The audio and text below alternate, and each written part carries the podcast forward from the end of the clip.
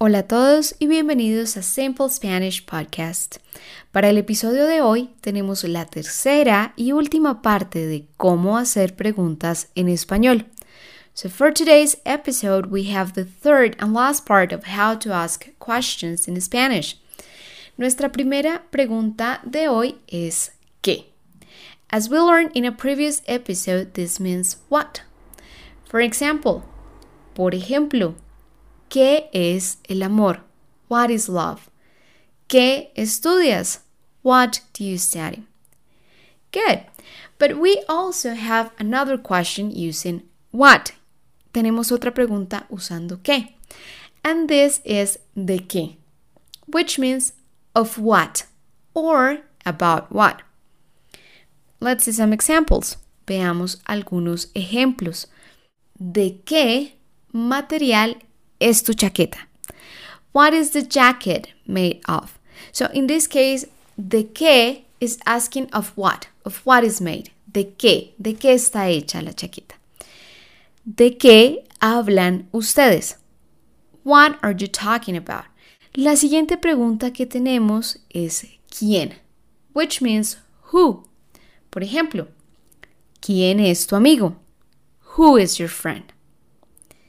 ¿Quién es tu papá? Who is your father? With this one, we also have a different option, and is a quién, which changes a little bit the meaning. So, a quién or a quiénes means whom. Por ejemplo, a quién buscas? For whom are you looking for? A quién le hablas? To whom are you talking to? You see, so it's a little bit different from quién. See, a quién, like it would be something like to who, for whom. Also, we have another variation of quién, and it would be con quién, with whom. For example, con quién estás? Who are you with? See, con quién trabajas? Who do you work with? Okay. Also, we have de quién. That means whose. For example, de quién es este dinero? Whose money is this? De quién.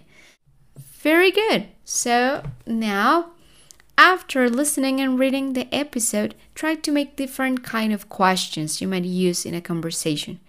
Remember, practice is the mother of skill. So the more you practice, the better you will get. If you have questions or you want to show me your exercises, don't hesitate and send me a message to Simple Spanish Official through Instagram or send me an email to simplespanishofficial at gmail.com. Gracias por escuchar Simple Spanish Podcast. Un abrazo muy grande desde Colombia y hasta la próxima.